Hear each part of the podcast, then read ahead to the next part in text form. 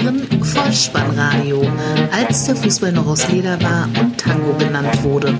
Herzlich willkommen und hallo zum Vollspannradio, der Podcast unter dem Motto, als der Fußball noch aus Leder war und Tango genannt wurde. Mein Name ist Dirk, auf Twitter unter Vollspannradio und zweig.deh unterwegs und ich begrüße euch ganz recht herzlich zur 182. Ausgabe des Vollspannradios, der VSR 156 mit dem Titel Groß Reine machen, die Nachlese zum Spieltag Nummer 18. 36 Tore zum Rückrundenstart, ligaweites Scheitern vom Elfmeterpunkt und aufsehenerregendes Großreinemachen in der Hauptstadt. Gute Unterhaltung. Die Momente des Spieltages. Keine 48 Stunden nach dem Abpfiff der Hinrunde stand bereits der Rückrundenstart an und die Bundesliga erfreute uns sogleich mit dem Borussen-Duell Mönchengladbach gegen Dortmund 2 zu 2 zur Pause, am Ende 4 zu 2 für die Fohlen 11 unter der Leitung von Schiedsrichter Manuel Gräfe aus Berlin. Unter den Augen von Bundestrainer Joachim Löw wurde es eine temporeiche, unterhaltsame Partie, die noch dazu im ersten Spielabschnitt einen munteren Torschusswettbewerb zwischen Norwegen und der Schweiz im Angebot hatte. Die Gastgeber traten mit einer Fünferkette an, um den Zauber-Erling in den Griff zu bekommen und sie überrollten den BVB in der Anfangsphase. 43 Sekunden waren gespielt, da verlor der Dortmunder Bellingham am eigenen 16er den Ball an Hofmann. Neuhaus netzte ein, Manuel Gräfe jedoch hatte ein Foul von Hofmann an Bellingham gesehen. Es blieb zunächst torlos. Bis zur elften Spielminute. Ein wunderbar getretener Freistoß von der rechten Seite von Hofmann. Nico Elvedi läuft ein, völlig frei. Trifft er zum 1 zu 0. Es gab eine mehr als zweiminütige Abseitsprüfung, doch diesmal zählte der Treffer. Schwarz-Gelb wachte nun auf und präsentierte sich in der Folge spielfreudiger. 22. Player verliert den Ball an Guerrero und über den schnellen Sancho kommt das Leder zu Horland, spitzer Winkel, langes Eck 1 zu 1, doch damit nicht genug. Bellingham erobert in der 28.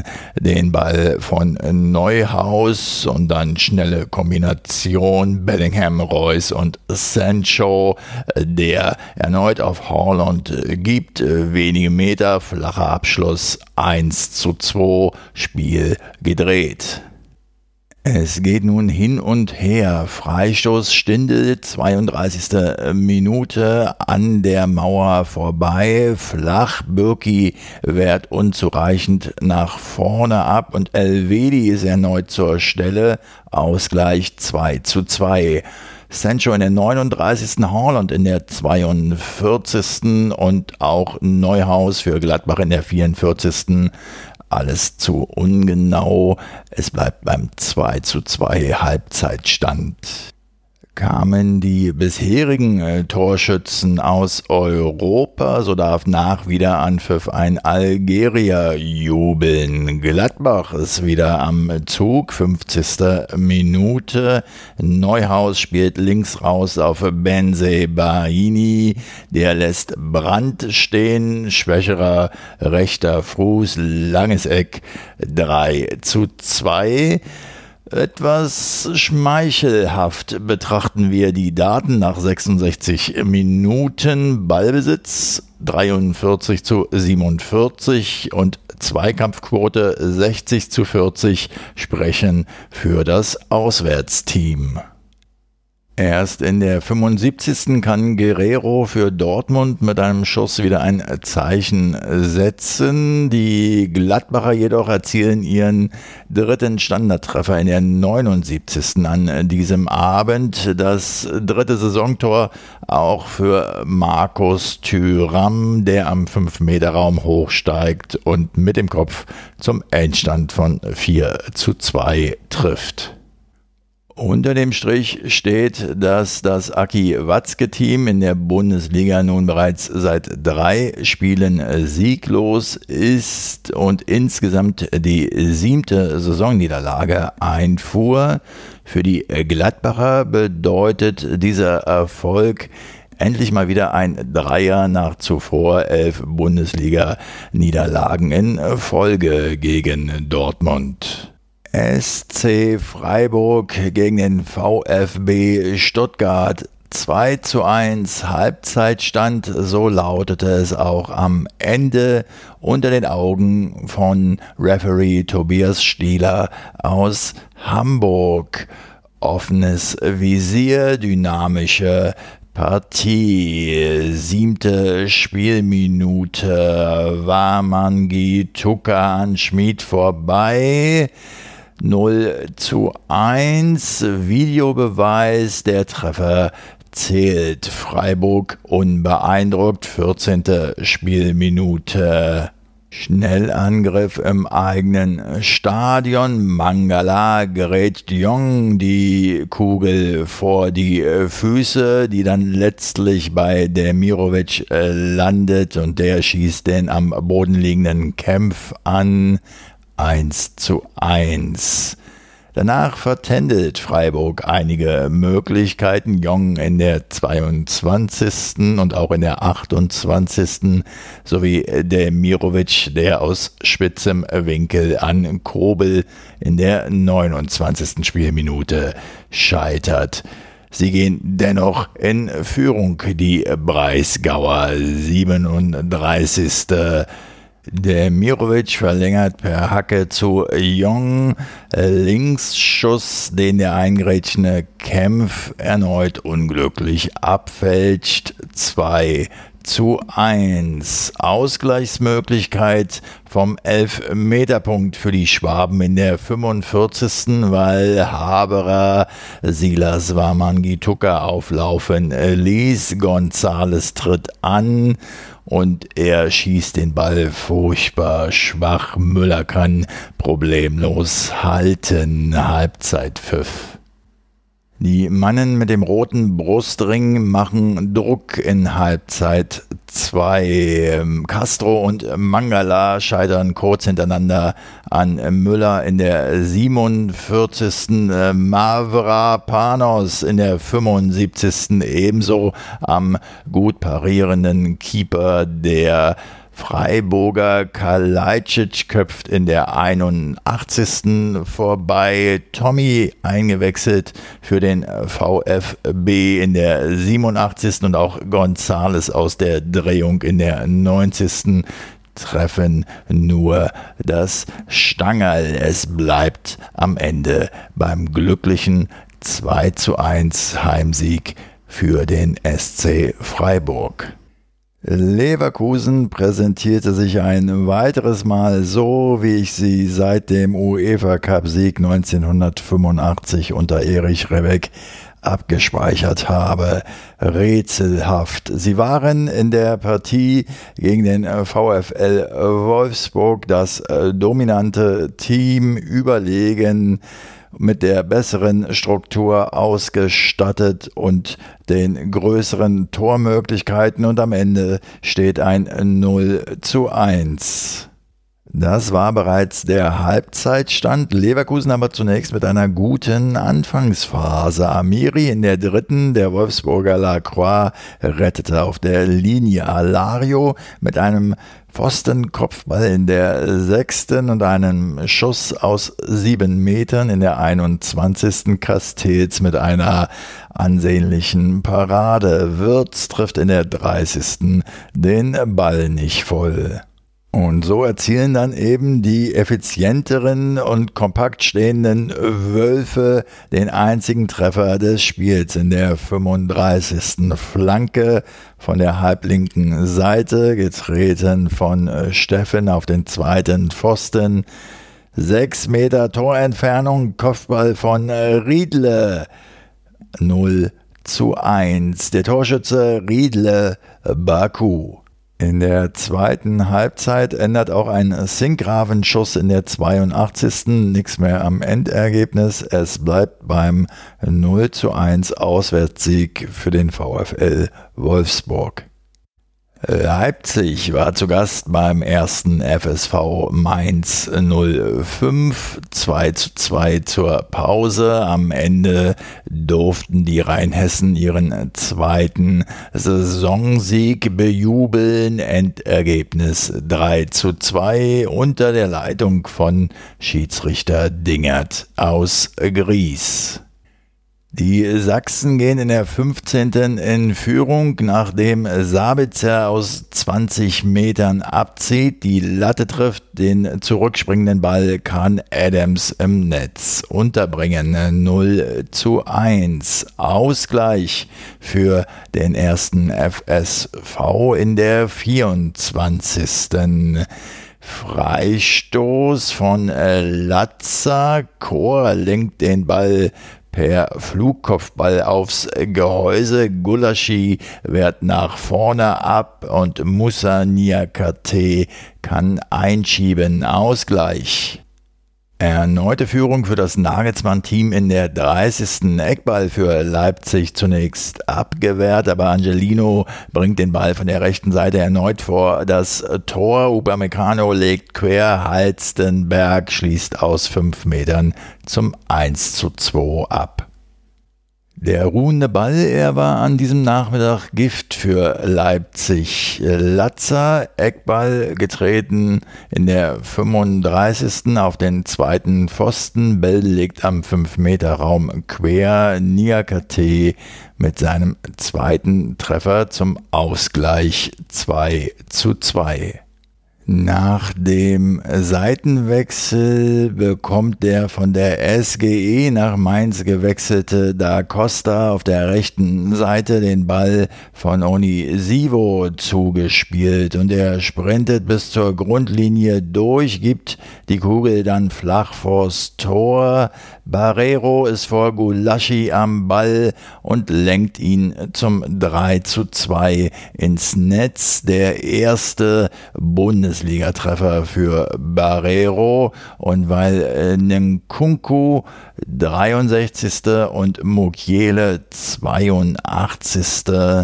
Minute beide Spieler für die Sachsen eingewechselt in Keeper Zentner ihren Meister finden und auch eine sechsminütige Nachspielzeit nichts mehr bringt, darf der erste FSV Mainz 05 seinen zweiten Saisonsieg bejubeln. Nach zuvor zehn Pflichtspielen ohne Sieg. Festzuhalten bleibt bei den Rheinhessen war Leidenschaft und Einsatzwille in jeder Sekunde des Spiels zu erkennen und daher der Erfolg hoch verdient. Köpenick zu Gast in der Puppenkiste. Und sie hatten etwas gut zu machen. Die Berliner verloren sie doch ihr einziges Heimspiel in der Hinrunde gegen die Fuggerstädter. FC Augsburg gegen den ersten FC Union Berlin. Halbzeitstand 1 zu 1, Endstand 2 zu 1 unter der Leitung von Referee Felix Bröch aus München ganze 997 Spielminuten ohne Torerfolg. Und dann kam die 17. Spielminute. Weiter Abschlag von Jikiewicz, Hahn verlängert und Niederlechner rechts im Strafraum zieht flach ab und trifft genau ins lange Eck zum 1 zu 0 für den FCA. Es war zugleich der erste Saisontreffer der Augsburger in der ersten halben Stunde. Union zeigt sich von diesem Gegentreffer unbeeindruckt. 25. Avonie legt am Strafraumrand für Ingwarzen ab und der schließt flach unhaltbar ins Eck mit links zum 1 zu 1 Ausgleich ab. Viel mehr war nicht los in Halbzeit 1. Gehen wir also in den zweiten Spielabschnitt. 47. Richter flankt aus dem linken Halbfeld an den zweiten Pfosten. Hahn bringt den Ball aufs Tor. Lute wehrt zur Seite ab und erneut ist Florian Niederlechner der Mann, der seinen zweiten Treffer an diesem Nachmittag erzielt und die Kugel über die Linie buxiert. 2 zu 1 für das Herrlich-Team. Große Ausgleichsmöglichkeiten. Nach einer Ecke trifft Niederlechner, der Mann des Spiels, positiv wie negativ. In diesem Fall ungewollt Prömel am Fuß. Der Schiedsrichter entscheidet auf Strafstoß. Ingwertsen gegen den Ex-Unioner Jekiewicz vergibt die Ausgleichsgelegenheit und auch Avonie, der in der 60. aus 5 Metern am Augsburg-Keeper scheitert, kann den Ausgleich nicht mehr herbeiführen. Es bleibt beim 2 zu 1. Die Eisernen verlieren damit auch das Rückspiel in dieser Saison gegen den FC Augsburg und für die Gastgeber bedeutet das Ergebnis nach zuvor drei Niederlagen in Folge mal wieder drei Punkte. DSC Arminia Bielefeld gegen die SG Eintracht aus Frankfurt. 1 zu 3 zur Pause, 1 zu 5 der Endstand. Der Mann mit den Karten in der Tasche, Herr Schröder aus Hannover. Torfestival in Ostwestfalen. Zuvor hatten die Bielefelder sieben Punkte aus drei Spielen geholt, aber die formstarken Frankfurter rückten in dieser Begegnung die Verhältnisse wieder zurecht. Drei Gegentreffer innerhalb von acht Minuten für das Neuhaus-Team. 25. über die linke Seite kommt das Leder von Kostic getreten ins Zentrum. Kurze Distanz, Silver 0 zu 1. 27. Eckball für Frankfurt, halbrechts vor dem Strafraum kommt Kostic an den Ball, zieht ab 0 zu 2. Silver erhöht mit seinem 14. Saisontreffer in der 33. gar auf 0 zu 3 und zieht in der Torschützenliste damit mit Erling Haaland gleich. Ehrentreffer für die Arminia. Doan treibt den Ball nach vorn, legt auf Brunner rechts raus, Flanke, Kopfball Cordova. 1 zu 3, 36. Die Eintracht mit Spaß am Tore schießen. Äh, wo man auch hinschaut, Kostic ist schon da. Über die linke Seite zieht er in den 16er. Scharfer Pass ins Zentrum. Kein Mitspieler. Halb so wild. Nilsson, der Bielefelder, hilft mit seinem Klärungsversuch und trifft ins eigene Gehäuse. 1 zu 4. In der 66. kommt Realrückkehrer Jovic für Younes auf das Grün und natürlich trifft er in der 75. die Vorarbeit erneut über Kostic linke Seite. Im Zentrum lauert Jovic. Viel Platz lässig 1 zu 5. Die Hütter 11 mit einem überzeugenden Auftritt. Das siebte Bundesligaspiel in Serie ungeschlagen bei fünf Erfolgen und zwei Remis. Zu Beginn des Topspiels am Samstagabend möchte ich einmal eine ganz offene Frage stellen. Hertha BSC Fragezeichen. Ja, ja, ja, ja, ja. Nee, nee, nee, nee, nee. Ja, ja, ja, ja, ja. Nee, nee, nee, nee, nee. Ja, ja, ja, ja, ja. Nee, nee, nee, nee, nee. Ich könnte Joseph Beuys dabei ewig zuhören und es wäre um ein Vielfaches unterhaltsamer als derzeit einer Bundesligapartie mit Beteiligung von Hertha BSC beizuwohnen. Der unparteiische Schlager aus Hügelsheim leitete die Begegnung zwischen Hertha BSC und Werder Bremen 1 zu 2, der Halbzeitstand 1 zu 4 lautete es am Ende für die Bremer. Neunte Spielminute. Selke leitet im Berliner Strafraum zu Schmied weiter. Mittelstädt rauscht heran und geht unklug zu Werke, trifft den Bremer Spieler am Fuß. Es gibt elf Meter, den Selke unnachahmlich selbstbewusst eiskalt oben rechts in den Winkel verwandelt 0 zu 1.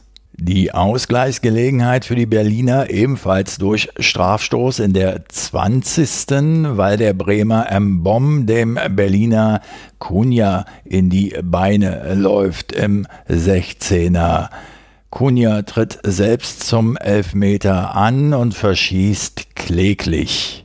Stattdessen erhöht Bremen nach einer Ecke. Bittenkurt schlägt den Ball, Toprak läuft mustergültig ein, 0 zu 2, 29. Minute. Der Anschlusstreffer für Hertha zum psychologisch günstigen Zeitpunkt, zweite Minute der Nachspielzeit, 45 plus 2, also scharfe Pekarek, Flanke, Kopfball von Cordoba unter die Latte, 1 zu 2.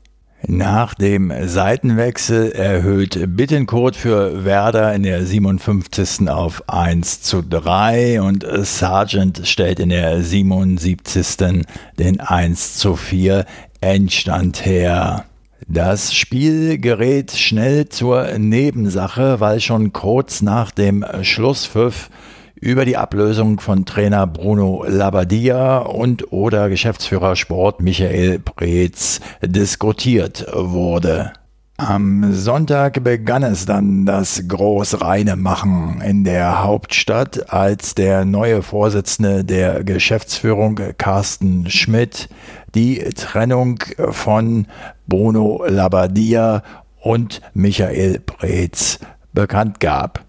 Als lediglich interessierter Beobachter kann ich an dieser Stelle nur mutmaßen, ob es sich bei dieser Aktion bereits um die Stufe 1 des Projektes Goldelse handelte oder ob beim Patienten Hertha BSC einfach nur die Pflegestufe 3 ausgerufen wurde. Wie auch immer, Lavadia musste gehen. Danke, Bruno. Kommen wir zu Michael Preetz und hier möchte ich zunächst mal einen Vergleich zur ZDF-Kinderserie Tim Thaler mit Thomas Orner bemühen. Untertitel Der Junge, der sein Lachen verlor. Wenn man nämlich den aktiven Spieler Michael Preetz beim häufigen Torjubel seiner durchaus erfolgreichen Stürmerkarriere aufmerksam beobachtete, so sah man ihn meist breit über das gesamte Gesicht strahlen. Dieses Strahlen nun ist ihm mit fortdauernder Amtszeit als Geschäftsführer Sport bei Hertha BSC mehr und mehr abhanden gekommen. Schlimmer noch, er schaute zum Ende hin sehr sauertöpfig drein.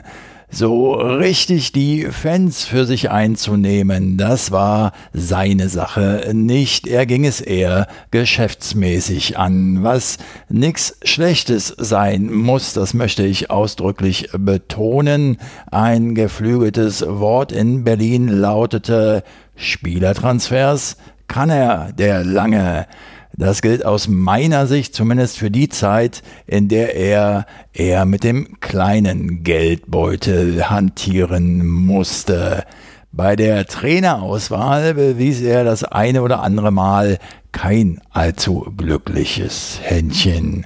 Danke, Michael Preetz.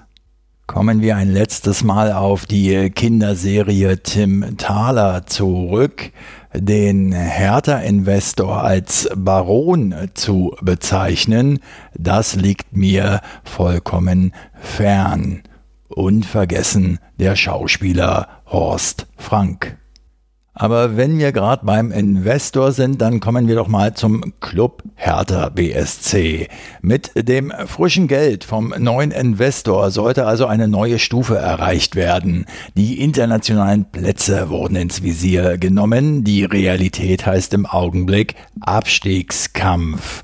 Das letzte Mal, als Hertha in meiner Erinnerung eine neue Stufe erklimmen wollte, war im Juli 2002. Da trennte man man sich von Jürgen Röber und lotste den Gelsenkirchener Jahrhunderttrainer Hüb Stevens nach Berlin, der dann allerdings eher mäßigen Erfolg mit dem Hauptstadtverein vorweisen konnte.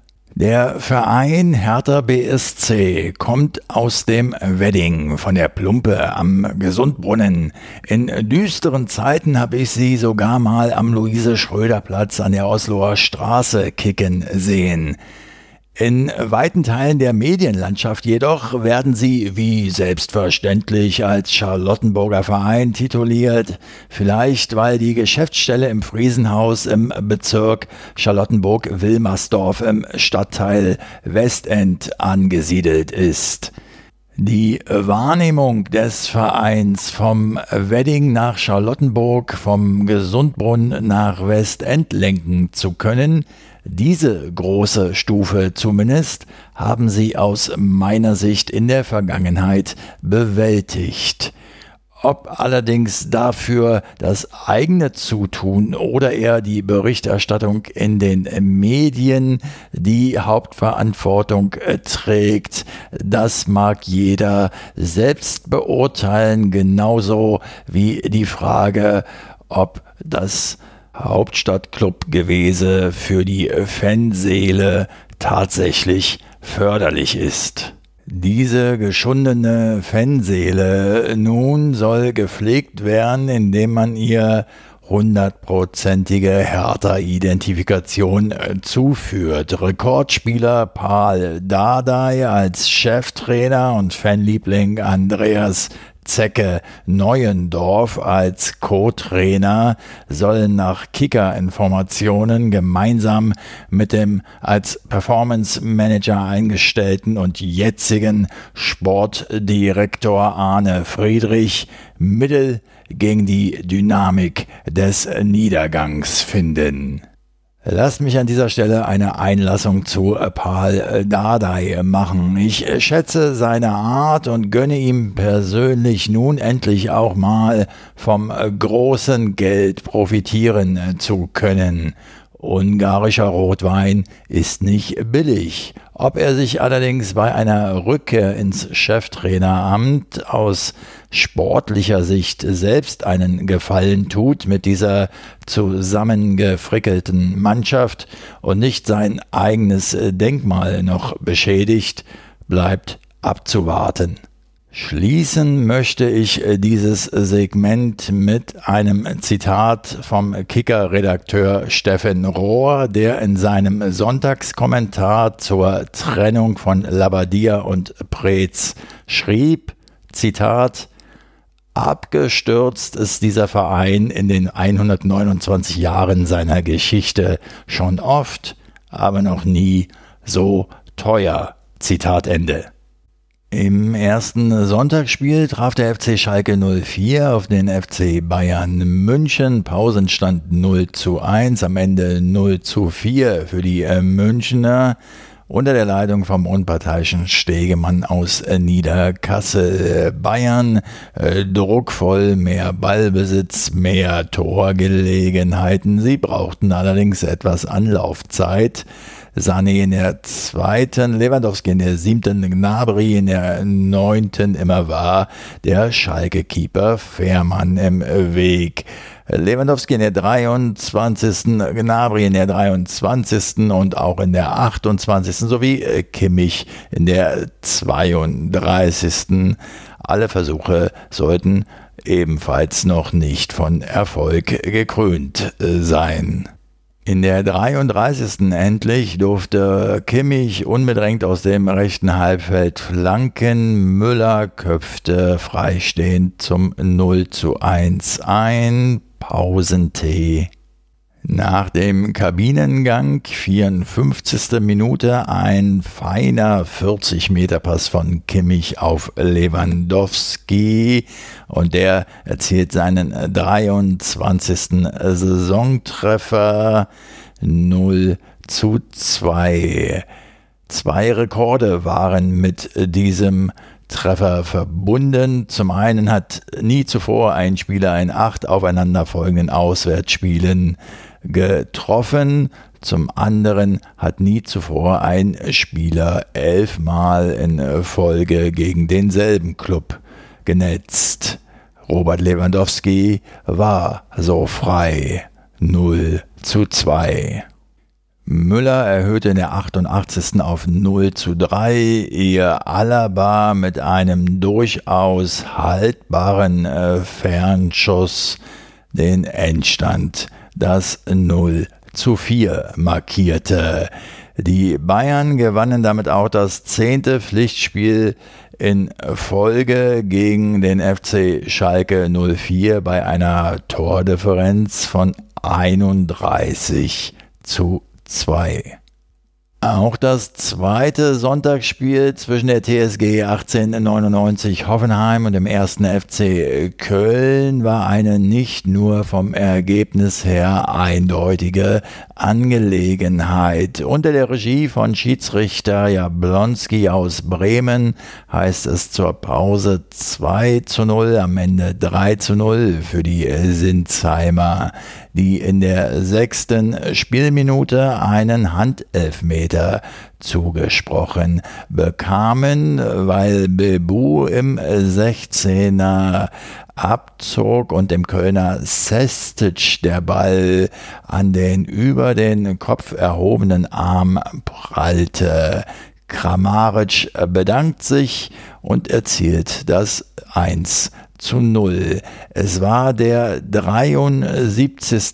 Bundesliga-Treffer für Kramaric und somit ist er der treffsicherste Kroate in der Bundesliga-Geschichte. Er überholte Olic, der 72 Treffer erzielte. André Kramaric legt nach in der 27. mit einem schönen Schuss, aber der Köln-Keeper Horn lenkt den Ball über die Querlatte. 2 zu 0 steht es dann in der 28. Kopfballabwehr. Der Kölner Gacinovic am Strafraumrand kommt zum Abschluss. Baumgartner mit dem Rücken zum Tor und dem Absatz lenkt er den Ball gegen die Laufrichtung von Torhüter Horn ins rechte Toreck.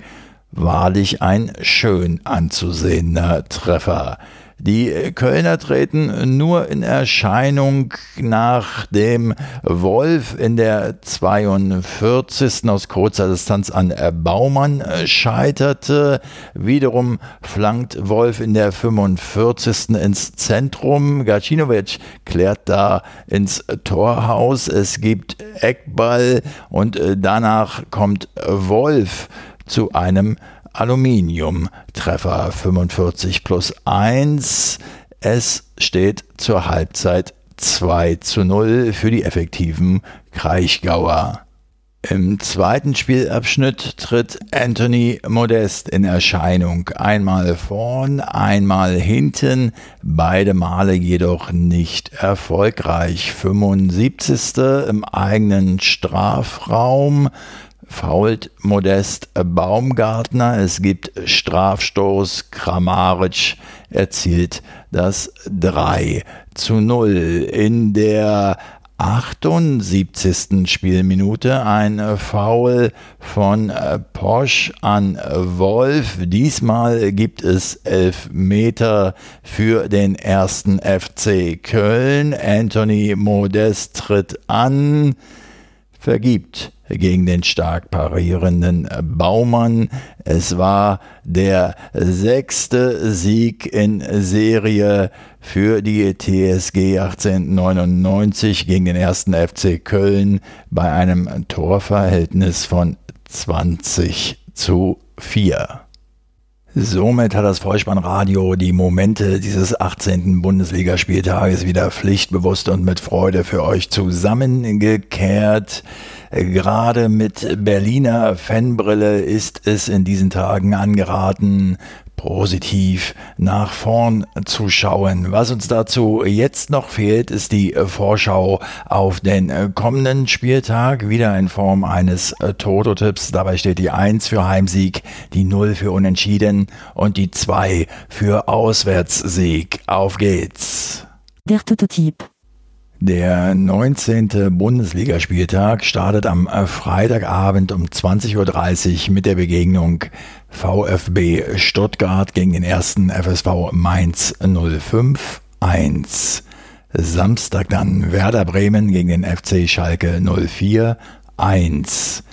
FC Bayern München gegen die TSG 1899 Hoffenheim 1. Borussia Dortmund gegen den FC Augsburg 1. Eintracht Frankfurt gegen Hertha BSC 0. Der erste FC Union Berlin gegen Borussia Mönchengladbach 2. Und im äh, Topspiel am Samstagabend trifft Leipzig auf Leverkusen 1 und am Sonntag 1. FC Köln gegen Arminia Bielefeld 1 und der VfL Wolfsburg empfängt den SC Freiburg 2. Die fußballfremde Abschlussempfehlung kommt heute sehr kurz und sehr allgemein gehalten. Daher schaut euch einfach mal das digitale Angebot der öffentlichen Bibliotheken im Netz an. Ich bin der Meinung, es ist inzwischen stark ausgeweitet und egal um welchen Medientyp es sich handelt, auch herunterladbar. Ich äh, nutze diese digitalen Angebote gern und häufig. Mir gefallen sie durchaus. Und wenn euch dieser Podcast gefallen hat, dann lasst es mich wissen. Ihr findet alle Kontaktmöglichkeiten des Vollspannradios auf der Website bolzen und folgt dem Vollspannradio auf Twitter und abonniert diesen Podcast kostenfrei, denn so verpasst ihr keine weitere Episode. Das Wichtigste aber ist, empfehlt das Vollspannradio sehr gerne weiter, denn das hilft ungemein, es noch sichtbarer zu machen. Ich bedanke mich für eure Zeit, für eure Aufmerksamkeit und für euer Vertrauen in diesen Podcast und verabschiede mich auch heute wieder mit dem Hinweis für den Fall, dass ihr die Kugel mal wieder im Netz unterbringen wollt.